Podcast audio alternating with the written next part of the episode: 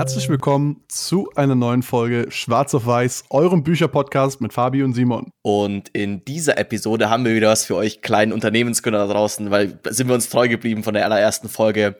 Ähm, Kopfschläg Kapital, war das die erste? Ich weiß gar nicht mehr genau. Aber wir kommen heute zu The Mom Test und zwar, wie ihr bessere Kundeninterviews führt. Also wie ihr es quasi hinbekommt, wenn ihr selber ein Produkt aufbauen möchtet, hinzubekommen, dass die Interviews, die ihr mit potenziellen Kunden, Partnern und so weiter führt, euch Ergebnisse liefern, die besser sind, als ihr es vielleicht ohne das Buch getan hättet.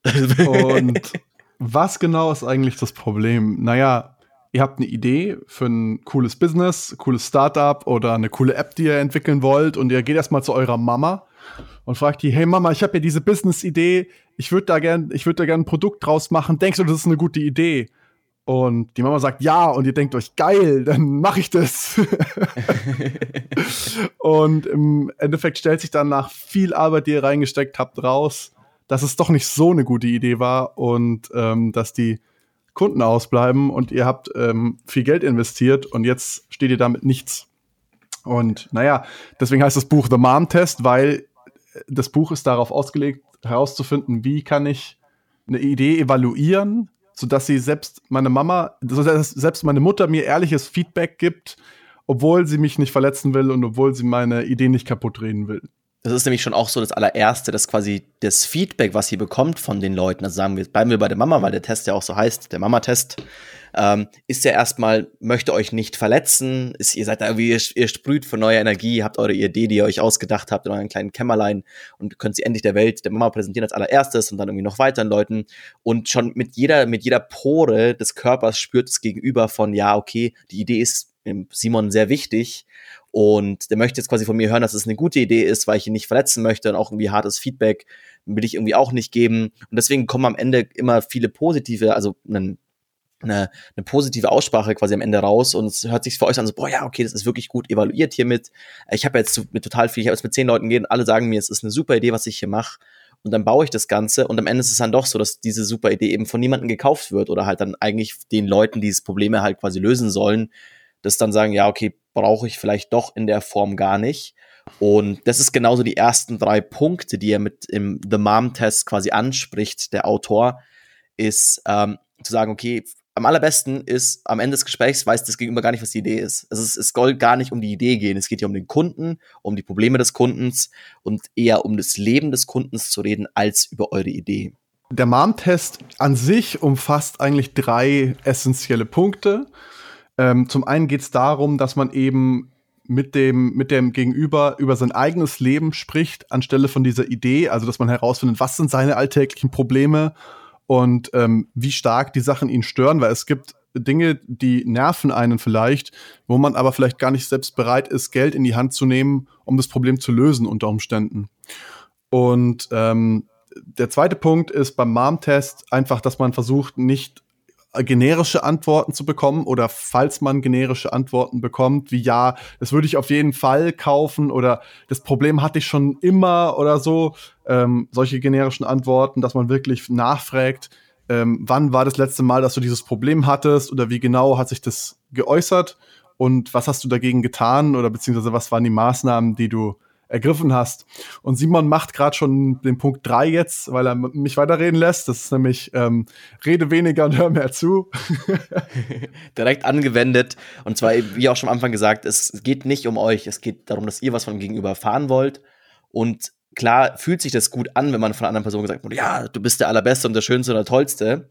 Und genau weil das die andere Person auch weiß, dass es sich gut anfühlt und ihr dann eure, quasi, wenn ihr viel redet und viel eure Idee präsentiert, dann kommt genau dieser Punkt, dass man sagt, ja, ja, du bist schon der Schönste und der Tollste und das würde ich auf jeden Fall kaufen, alles ist gut. Nur ähm, damit du halt aufhörst zu reden. Also genau, nur, nur, damit, nur damit du aufhörst hörst zu reden. Und das ist auch gleich ein Punkt, quasi, wo es dann auch weitergeht. Also das Buch baut am Anfang diesen Mom-Test eben auf und dann, wie man verschiedene, wie man, also erstens was ganz, ganz nett gemacht eigentlich mit verschiedenen Beispielen, wird quasi dargestellt, okay, wie, wie schaut ein, ein gutes Kundengespräch aus, wie schaut ein schlechtes Kundengespräch aus? Und eben ein, eine ganz, ganz rote Flagge, ein Warnsignal ist, wenn man Komplimente bekommt, weil normal, also, oder einfach auch so überschwänglich generische Komplimente von, ja, boah, cool, super Idee, will ich auf jeden Fall mal, also, auf jeden Fall kaufen, das ist ja wirklich, also, dass da noch keiner davor dran gedacht hat, Und ein erster Punkt quasi, um dann so ein Gespräch, was in so eine Richtung abdriftet, wo der, wo sich das Gegenüber denkt, boah, ja, eigentlich, also der Subtext von, ja, ist eine super Idee, würde ich auf jeden Fall kaufen. Ruf mich an, wenn es fertig ist, ist, lass mich bitte jetzt in Ruhe und melde dich nie wieder. Und genau um das quasi vorzubeugen, dass man, das würde man der Person nicht ins Gesicht sagen, aber okay, dass aus diesem ja klar, wenn es fertig ist, rufst du mich an und dann, dann schauen, wir, schauen wir weiter. Das ist nichts aussagen. Das hört sich für euch zwar super an und du denkst dir, boah, ich habe jetzt meine Idee evaluiert und ich bekomme quasi dann, das würde mein erster Kunde werden, aber eigentlich eben der Subtext ist, äh, ja, das interessiert mich nicht wirklich, es verändert, es verändert meinem Leben nichts, ich will es bloß nicht so direkt sagen und ich würde jetzt gerne aus dieser vielleicht unangenehmen oder einfach zeitraubenden Situation dieses Gespräch entfliehen. Deswegen der erste Punkt, um ein Gespräch wieder zurückzulenken, ist Komplimente erstmal quasi zu übergehen und aufzuschlüsseln, sagen, ja, okay, was findest du an der Idee gut? Und sagst, hey, das ist eine super Idee, du würdest, würdest sie kaufen. Was findest du da gut? Würdest du mir vielleicht jetzt schon direkt dafür Geld geben, dass du sie kaufst? Und so weiter. Tiefer immer reinzugehen, nicht immer auf der ersten Ebene zu bleiben, und auch keine Angst haben, dass ihr dann damit vielleicht nervig werdet, weil ich meine, das ist genau die Idee von diesem Gespräch. Das sagt, okay, wir finden raus, ist das ein potenzieller Kunde? Ist vielleicht meine Idee auch dann für diese Person was, was Gutes? Und da darf man auch mal ein bisschen nachbauen und mal ein bisschen, mal ein bisschen Fragen stellen, die ein bisschen tricky sind. Deswegen das erste Komplimente auflösen. Ganz kurz an der Stelle möchte ich noch einhaken. Ähm, die Zielgruppe des Buchs sind explizit eher tech-affine ähm, Menschen und nicht unbedingt die klassischen Salespeople, ähm, diese klassischen Verkäufer, sagt der Autor zumindest selber. Und auch ganz kurz zum Autor haben wir noch gar nichts gesagt bis jetzt. Der, na, der Name von dem Autor ist Rob Fitzpatrick und er hat selber einige Unternehmen erfolgreich gegründet und berät ähm, jetzt eben andere Menschen über seinen Blog und seine, seine Homepage äh, die wir euch natürlich verlinken werden. Und eben über seine Bücher bei der Unternehmensgründung oder bei der Ideenevaluierung. Genau. Und wie du auch gerade schon gesagt hast, also diese, die Art, wie man Komplimente halt am besten ähm, ja, zurückwirft oder beziehungsweise zurückstellt, einfach indem man wirklich versucht, dem Kunden, dem potenziellen Kunden oder dem Gesprächspartner, dem Interviewpartner ein bisschen auf den Zahn zu fühlen und zu fragen, okay, sind das die, sind das deine, deine Meinungen, sind das deine Ideen und wie, wie quasi die, wie, wie ist die Kernessenz daraus, was ähm, kann ich in meinem Produkt da, damit quasi umsetzen und starke Emotionen sind zum Beispiel immer ein sehr gutes Zeichen, wo man tiefer graben sollte. Wenn ein Kunde wirklich ähm, wutentbrannt über irgendein Problem schildert, dann hat er sich da schon richtig drüber geärgert und der Schmerz sitzt tief und vielleicht ist da eben dann auch ein richtig guter Business Case zu finden. Das heißt, starke Emotionen sind immer was, wo man tiefer graben sollte und nachfragen sollte, was ist, ähm, was dahinter steht eigentlich. Mhm. Eben auch gerade das Buch ist auch von der Form oder von der Zielgruppe auf sehr, sehr frühe Startup-Gründer auch ausgelegt, dass man sagt, okay, es geht wirklich darum, die Idee erstmal in eine Richtung zu verändern. Und viele, großes Buch bespricht quasi diese Phase, dass sie wirklich sagt, hey, wir müssen vielleicht erstmal wirklich den Markt evaluieren und irgendwie da in eine Richtung gehen, dass wir das genau wissen, was wir tun und das Problem zu verstehen und nicht später dann irgendwie einzelne Features neu zu pitchen oder so. Dafür kann man es auch wieder benutzen, spricht Rob auch extra so an. Das ist quasi das ist ein Prozess, der immer weitergeht. Also ihr, ihr könnt nicht am Anfang zwei Wochen mit irgendwelchen Kunden reden, sagen, jetzt habe ich alles gecheckt und dann nie wieder aber quasi es, es fokussiert sich schon sehr auf den Anfang. Und ich, ich finde, wir könnten mal vielleicht als, als kleines Ding einbauen, so dass wir sagen, wir fangen mal mit eins, zwei Aussprüchen, allein, allein wenn man so ein Gespräch anfangen könnte, äh, irgendwie an und dann könnt ihr euch vielleicht ganz kurz überlegen, ist es eine gute Idee, ist es eine schlechte Idee von dem, was ihr jetzt schon gelernt habt und dann lösen wir es so ein bisschen auf. Ähm, so, weil, hey Fabi, ich habe eine super tolle neue Idee. Mhm. So, wir machen noch einen, wir machen jetzt zu dem Podcast, machen wir noch einen zweiten Podcast. Und zwar nicht mehr nur Bücher, sondern wir machen quasi aktuelle Zeit Zeitungen. Das ist, ich, ich finde es mega. Es wird, glaube ich, super interessant für alle Leute und so. Würdest du das anhören? Hättest du da Bock drauf? Hey Mann, klar, auf jeden Fall würde ich das anhören. Wenn du das machst, äh, sowieso, auf jeden Fall. W wird dir auch 5 Euro geben dafür. Ah, cool, ja, ja, nice. Dann, dann ich schick's dir dann, wenn es fertig ist. Oder dann ja, okay, jetzt habe ich mich. Ich, ihr habt schon mitbekommen. Ich weiß, ist, glaube ich, ein bisschen zugestellt. Ich weiß nicht, ob das die beste Idee war. Aber ähm, ja, allein sowas halt schon anzufangen, hey, irgendwie schon den großen Druck aufzubauen, hey, Fabi, ich habe eine Top-Idee, so und jetzt, ich, ich, ja. ich werf dir schon ins Gesicht, bitte verletze meine Gefühle nicht, ja. weil ich habe hier eine gute Idee und ich will, dass du mir sagst, dass ich gut bin. Allein sowas ist schon ein ganz, ganz schlechter Start und einfach auch sagen, ja, oder äh, ich habe eben auch noch ein Beispiel, weil wir ja gerade so schön im, im Roleplay sind. Ähm, fuck Simon, ich muss dir was sagen, ich habe meinen Job gekündigt. Ich habe hier diese Idee, Mann. Von der muss ich dir unbedingt erzählen, hier diese App, ja, wie man ähm, Hunden äh, Gesichter aufsetzen kann in AR, Mann. Das, das wird der nächste Shit. Was denkst du, oder? Das ist doch, ist doch mega, oder? Ja, es klingt schon gut. Also, ja, aber wie willst du es finanzieren? ja, ich habe gekündigt und ich nehme halt jetzt meine Ersparnisse und ich lebe halt von denen jetzt. Ist, ähm, macht doch jeder so, oder?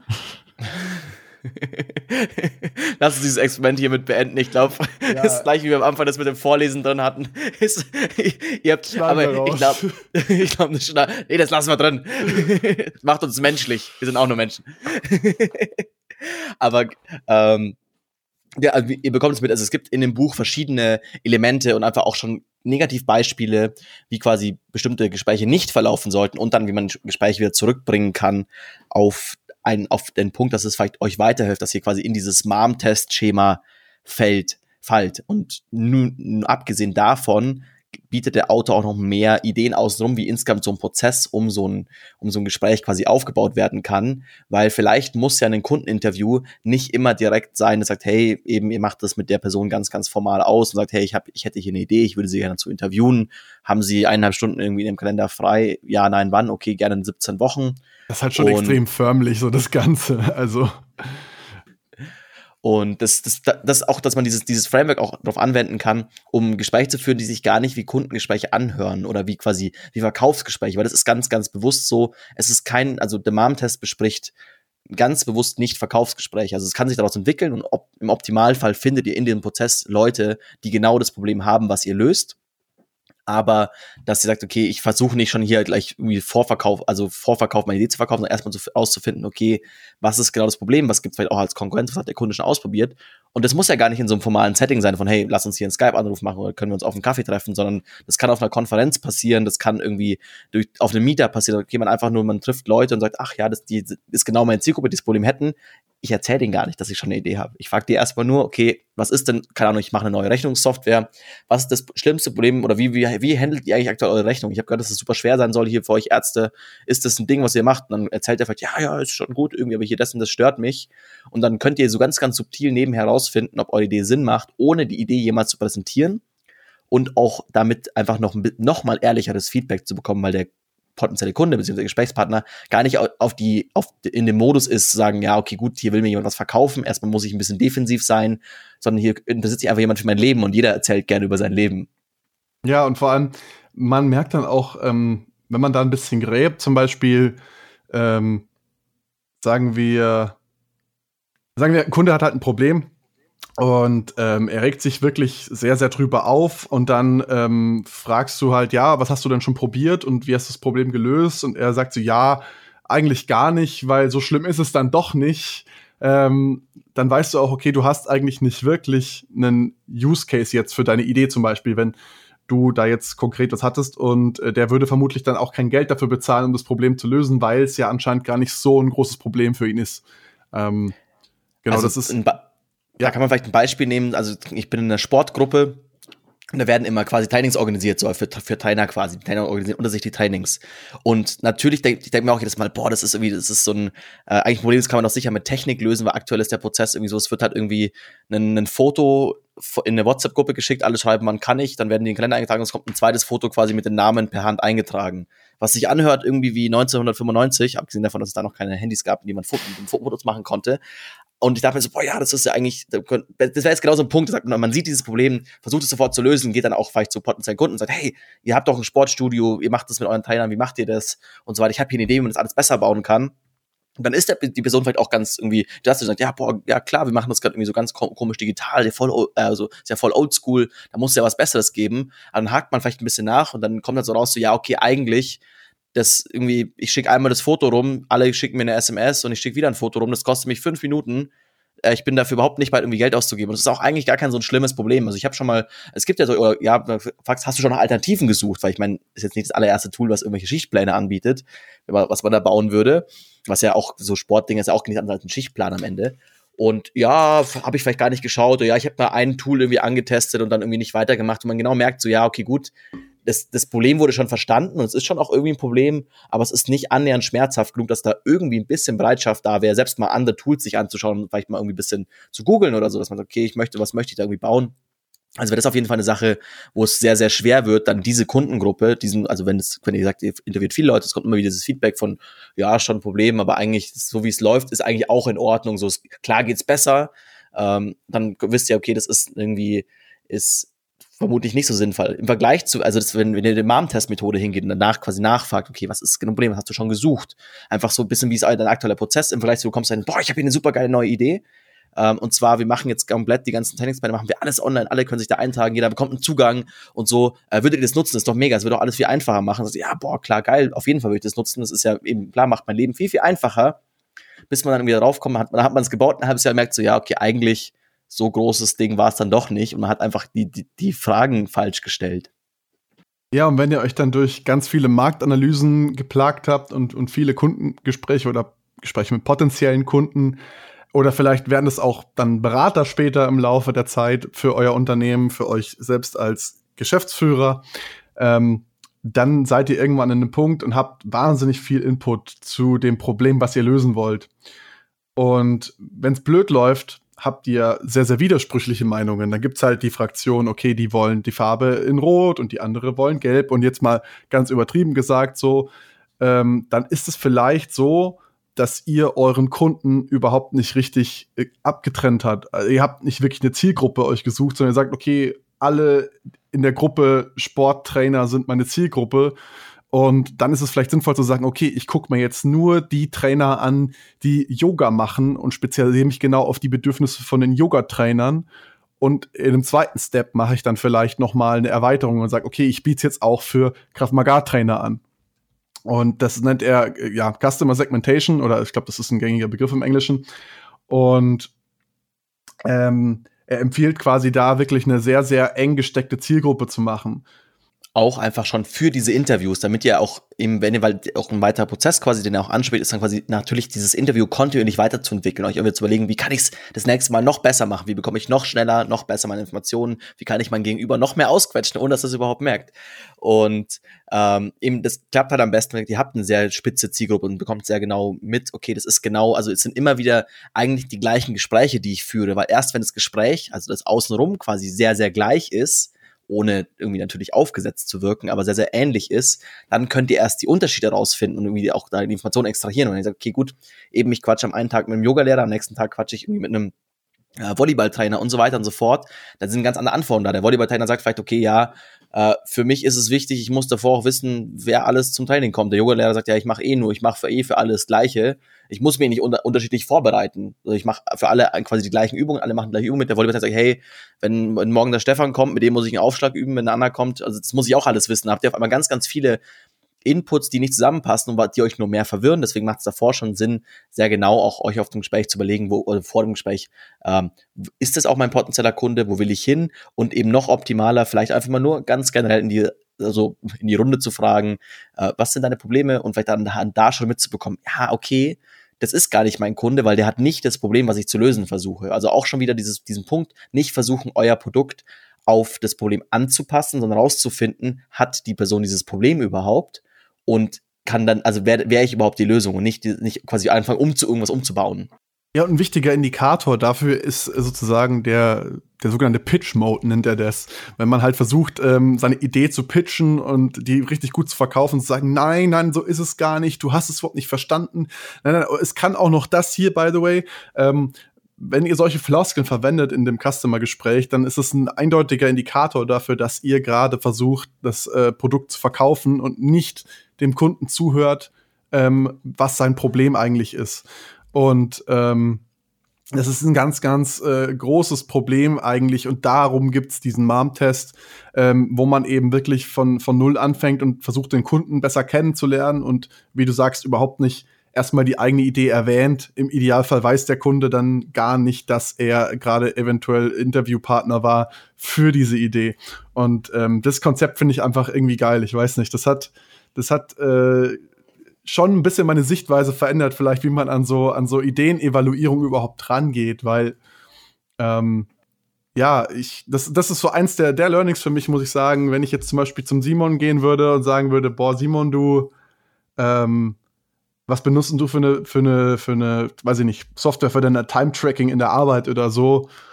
Und ja, was nervt dich denn an der, weil ich vielleicht selber die Idee habe, okay, ich mache eine, eine Time-Tracking-Software, dann wüsste der Simon erstmal gar nicht, worum geht's überhaupt und würde mir natürlich ehrlich sagen, hey, das und das stört mich. Wobei ich glaube, du würdest mir auch so ehrlich sagen, das und das äh, stört dich an der Lösung. Aber ähm, ja, das ist einfach ähm, ein anderer Approach und ich finde den irgendwie geil, ich weiß nicht bei mir ja. echt hängen. Ich muss sagen, ich habe es auch selber für mich, also ich bin gerade dabei, eine selber eine Idee so ein bisschen zu evaluieren. Und so, als ich so die Hälfte durch war, ich dann irgendwie ein späterer Gespräch, ich habe auch schon angefangen, das Gespräch ein bisschen anders umzubauen. Ich habe es noch nicht ganz nach dem Mom-Test irgendwie gemacht, weil ich es auch irgendwie noch nicht ganz hinbekommen habe. Das ist auch eine Sache, die, die Rob Fitzpatrick in dem Buch anspricht, so hey, es kann passieren, jeder macht Fehler und jeder kommt in den Pitch-Mode und so weiter. Aber ich habe dann auch schon angefangen, weniger von, hey, hier ist mein, mein, mein, meine tolle Idee hin zu, hey, hier ist meine Idee und irgendwie hast du eigentlich, ist, hast du das Problem überhaupt oder hey, was für Probleme hast du? Wo ich eigentlich hätte, also jetzt im Nachhinein gesehen, vermutlich macht es Sinn, gar nicht die Idee überhaupt zu erwähnen oder zu sagen, okay, ich, ich gehe am Anfang auf die Idee groß ein und versuche die irgendwie zu erklären oder so. Ähm, was in dem Fall dann nicht mehr ging, weil ich in der E-Mail schon angeteasert von lass mich, lass uns doch über dieses genaue Produkt reden, was ich hier bauen möchte. Ähm, und es ist auch ein Punkt quasi, den er im Buch anspricht. Nicht nur, wie wird das Gespräch geführt, sondern wie kommt überhaupt zum Gespräch hin, weil das ist auch eine Sache, die sehr, sehr ähm, einschüchtern ist. Okay, wie erreiche ich überhaupt Leute, dass sie mich überhaupt zum Gespräch einladen? Weil vielleicht habt ihr ja nicht irgendwie zufällig 100 Sporttrainer von verschiedensten Sportarten in eurem Freundeskreis, die ihr alle einfach mal anfragen könnt. Und da baut er quasi auch, gibt er so ein E-Mail-Schema vor, was er zwar selbst sagt, okay, er weiß, er hat noch nicht den, den den Code für Cold-E-Mails, also quasi E-Mails an komplett fremde Personen quasi geknackt, die ihr gar nicht kennt, wo ihr einfach sagt, okay, ich suche mir die Telefonnummer aus dem, aus dem Internet irgendwie raus oder aus, dem, aus den gelben Seiten, wie auch immer. Ähm, und schreibt den irgendwie Nachricht, sondern halt quasi schon der Punkt so, hey, irgendwie über zwei Ecken, hey, das ist der Simon, der hat irgendwie, der möchte mit dir über folgendes quatschen, so ein bisschen schon wärmer, und dann quasi der nächste Step, das warmes Intro. Wenn ihr jetzt mehr zu Simons Idee wissen wollt, dann hört euch doch mal seinen anderen Podcast Digitales Standbein an. Kann ich an der, an der Stelle sehr empfehlen.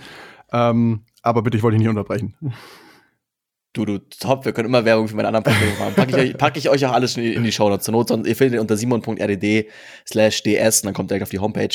Ihr merkt schon, wir benutzen ähnliche URLs. Und dann aber quasi auf diese E-Mail zu kommen, wie kann ich die Leute quasi denen das schreiben, äh, gibt er auch quasi einen fünfstufigen, was heißt Prozess, aber quasi so ein bisschen Gaben, Vorgaben vor. Also einmal sagen, okay, natürlich die Vision so ein bisschen anzuteasern, also man muss schon irgendwie, man will es nicht komplett in die kalte starten im Gespräch und sagt, okay, in der E-Mail vielleicht, ja, so wie habe ich vor, die Welt besser zu machen, so ich will dir Zeit sparen oder ich will, wie auch immer, ich will Trainings besser machen.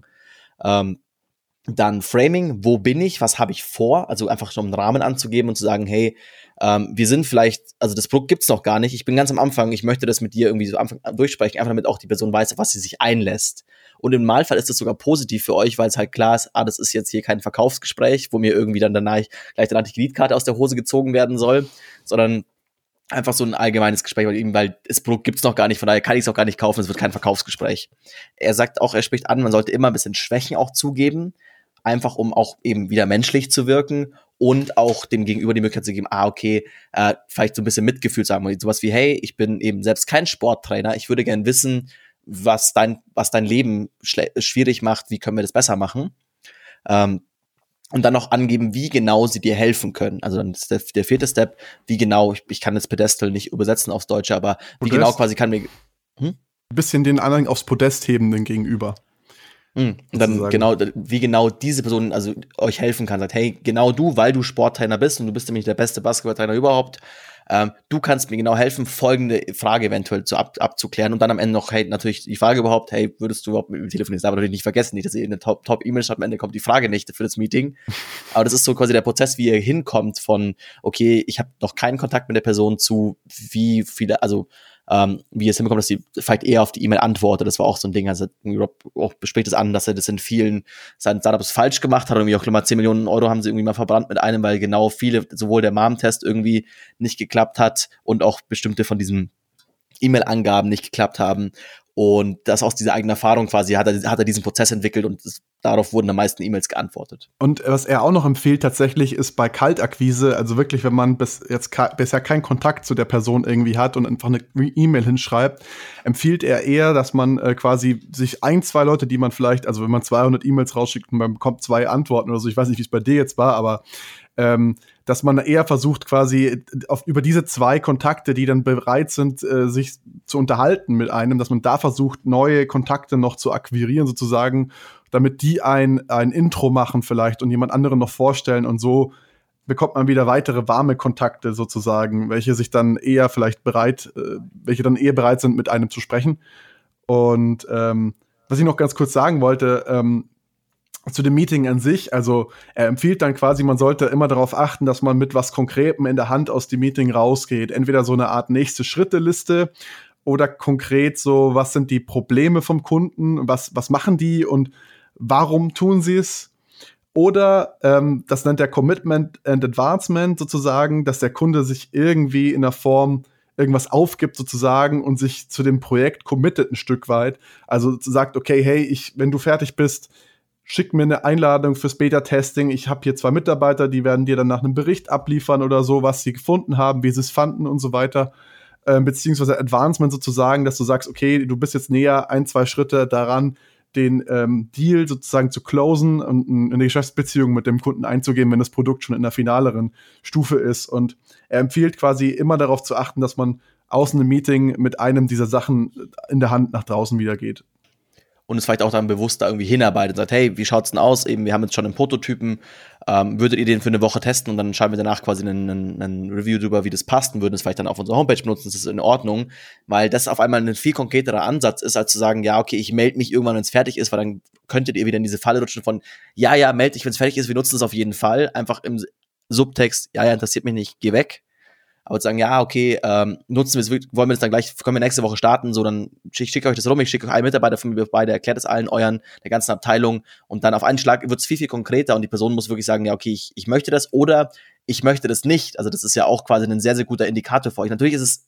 eben wieder fürs Ego vielleicht nicht so gut, wenn ihr sagt, okay, ja, ist leider doch eine doofe Idee, die ihr da irgendwie habt und es wird keiner geben, der ihn kauft, aber lieber erfahrt ihr das halt nach zehn Kundengesprächen im ersten Monat, als halt ohne ein einziges Kundengespräch nach drei Jahren, wenn viel Geld versenkt worden ist und viel Zeit und viel Liebe von euch und ihr merkt so, ah, verdammt, eigentlich braucht keiner wirklich dieses Software, dieses Produkt, wie auch immer, was ich gebaut habe.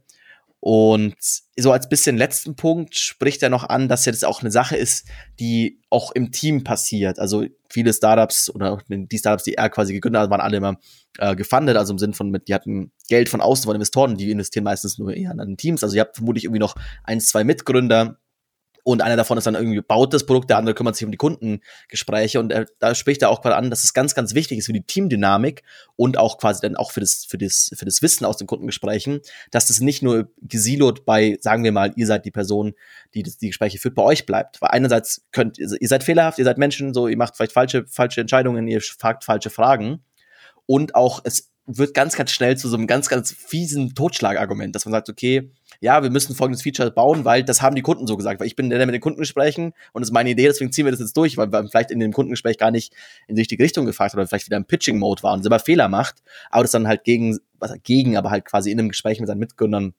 irgendwie fälschlicherweise einsetzt. Und deswegen ist es wichtig, die Gespräche zumindest gemeinsam vorzubereiten oder vielleicht auch teilweise gemeinsam zu führen. Also vielleicht ganz gut, wenn ihr einen Kunden habt, dass ihr dann nicht irgendwie, nicht irgendwie dann zu fünft auffahrt und sagt, okay, da sitzen fünf Leute, vor allem, weil das dann schon sehr einschüchternd sein kann für den, den Gesprächspartner, aber sagt vielleicht mal zu zweit, dass ihr euch danach auch Feedback geben könnt von, hey, dann Fabi sagt, hey Simon, du, du bist da ganz schön irgendwie in Pitching-Mode verfallen, du hast die Idee ganz schön stark verkauft, das wollten wir doch eigentlich nicht machen, um euch da auch weiterzuentwickeln, euch da quasi weiter zu bringen. Aber selbst wenn ihr das nicht macht, wenn ihr allein in einer im Gespräch seid, ist das Wichtigste davor mal zu fragen, was möchten wir von diesem Gespräch lernen? Was ist das Ziel, was wir von diesem Gespräch lernen möchten? Und lernen ist nicht, ich bin der Tollste und der Geilste, sondern was möchte ich genau von diesem Gespräch mitnehmen? Und da kann euch vielleicht Mitgründer sehr gut helfen. Er sagt, hey, wir bauen jetzt gerade aktuell dieses eine technische Feature. Wir wollen jetzt von diesen nächsten fünf Gesprächen lernen, ob es das Feature wirklich braucht oder wie, in welcher Form das sein muss und so. Und dann ist es quasi eure Aufgabe, das ein bisschen diesen das MAM-Test-Framework einzubauen, dass es nicht wieder ist, hey, braucht ihr Feature X, sondern ist es gut, ist es das Beste, was es je gab, und dann kommt ein Ja und dann habt ihr das Feature gebaut, das braucht keiner, sondern halt das dann das quasi zu übersetzen und dann mit euren Co-Gönnern das umzubauen, wie kann man es dann wirklich den Kunden fragen. Genau. Und das war jetzt ein schönes Schlusswort. Dementsprechend würde ich jetzt einfach mal übergehen zu unseren klassischen Bewertungskategorien. Ähm, ich fand das Buch sehr, sehr anwendbar. Und da, deswegen möchte ich da eine 5 von 5 geben. Man kann da auch ähm, generell einfach für Ideen was mitnehmen. Es müssen jetzt nicht unbedingt Business-Ideen sein, sondern vielleicht auch, hey, Schatz, ich würde gerne eine neue Gartenlaube bauen und ähm, das ist schon ein sehr gebautes Beispiel. Okay, aber lassen wir das. Aber äh, also man muss jetzt nicht unbedingt, glaube ich, das im Unternehmensgründungskontext anwenden. Ich denke, man kann das auch im normalen ähm, Alltag irgendwie anwenden und deswegen möchte ich da 5 von 5 geben. Ich fand es auch sehr verständlich geschrieben, äh, deswegen möchte ich da auch eine 5 von 5 geben. Kurzer Kritikpunkt an der Stelle, ähm, da sind wir wieder bei diesem wissenschaftlichen Anspruch, der war hier natürlich nicht gegeben, sondern es war eine rein subjektive Erzählung vom Autor aus seiner eigenen Erfahrung, sozusagen, was bei ihm funktioniert hat. Ähm, trotzdem fand ich es, gerade weil er da sehr, sehr ehrlich war und auch sehr, sehr viel eigene Schwächen eingestanden hat, ähm, sehr sympathisch irgendwie und deswegen würde ich das Buch auch weiter verschenken, denke ich. Ja, ich muss sagen, also eben so ein bisschen, also Verständlichkeit, also wir haben es beide auf Englisch gelesen, so super einfach geschrieben, auch man kann es echt gut verstehen. Also Verständlichkeit würde ich eine 5 von 5 geben. Äh, Anwendbarkeit, einfach weil die anderen Sachen, die wir schon so hatten, im, wirklich im allgemeinen Leben, so ich würde sagen, eine 4 von 5. Ich sehe es auch ein bisschen anders als du. Ich glaube nicht, dass man es wirklich für den Alltag oder so brauchen kann. Es ist schon sehr auf den Unternehmenskontext irgendwie fokussiert und einfach da auch, wie das Buch es quasi anspricht. Klar kann man sagen, da hat irgendwie den übertragen, aber dann könnte man auch, also da kann man auch jedes andere Businessbuch lesen, wenn du auf einmal wieder voll Vielleicht reden wir auch einfach zu viel in unserem Alltag über Business-Ideen und deswegen habe ich das, das gerade irgendwie so assoziiert. hey Schatz, ich habe da eine neue Idee. ähm, also wie gesagt, da würde ich quasi Anwendbarkeit eine 4 von 5 geben, einfach weil wir schon Bücher hatten, die noch mehr anwendbar waren für eine allgemeine Zuhörerschaft. Ähm, eben auch so ein bisschen, also eben wissenschaftlicher Anspruch nicht da. Und es ist auch, also wir haben es jetzt als, als E-Book gelesen. Ähm, ah, würde ich es weiter verschenken? Ich würde es, glaube ich, nicht weiter verschenken. Also irgendwie so an, ja, wobei, doch, ich würde schon weiter verschenken an irgendwelche, wenn, aber Leute quasi in einem Business-Kontext.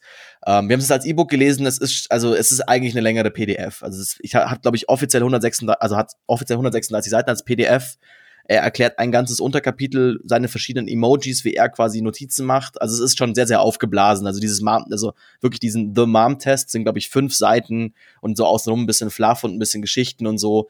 Also so richtig, also ich glaube, wenn man, wenn man Gas gehabt, hat man es in eineinhalb Stunden durchgelesen. Das ist irgendwie dafür. Und ich muss sagen, das ist auch für euch so als Empfehlung. Wir packen euch natürlich auch alles in die Show Notes. Dafür ist es zu teuer. Also ich glaube, irgendwie als auf Amazon als Buch gedruckt kostet es 30 Euro für 136 Seiten, die man vermutlich auf 20 kürzen könnte, finde ich ein bisschen viel. Eben, wir haben, also wir haben jetzt, ich glaube, wir haben wirklich den ganzen Inhalt einfach durchgesprochen, jetzt auch, also viel mehr kommt auch nicht mehr. Aber wenn ihr es euch kaufen wollt, äh, ich, ich verlinke euch das, wir verlinken euch das. Ähm, einfach auf der Homepage als PDF sind es 10 Euro, die kann man mal investieren. Wenn ihr damit ein bisschen besser euer Kunden findet, ist es, glaube ich, das wert. Aber ich würde es mir auf keinen Fall für 30 Euro als Papier kaufen dafür ist es einfach, hat es nicht, nicht genug Inhalt. Ja, Dito, da bin ich bei dir. Und dann schreibe ich so. Das Wort zum Sonntag. Das, das, das, Wort, das Wort zum Sonntag und genau, wenn ihr dann eben, wenn ihr den Link dazu haben wollt und das Ganze, ich packe euch auch den Amazon-Link ein, kauft es euch doch für 30 Euro, macht doch, was ihr wollt, aber ähm, zeigt es Simon mal so richtig. packen wir euch alles in die Shownotes äh, unter simon.red slash sw15 oder wie auch immer, ihr findet es alles auf unserer Homepage swpodcast.de. Ihr merkt, wir nutzen die ganzen Abkürzungen, da findet ihr auch den Link auf den anderen Podcast, den Fabi vorhin angesprochen hat, der, wenn ihr irgendwie Business-Zeug macht, glaube ich, auch ganz interessant sein könnte. Ansonsten wünsche ich euch noch schöne zwei Wochen. Genau. Genießt den, genießt den Sommer mit seinem schönen Regen und allem. Und dann haben wir uns wieder. Bis dann. Ciao.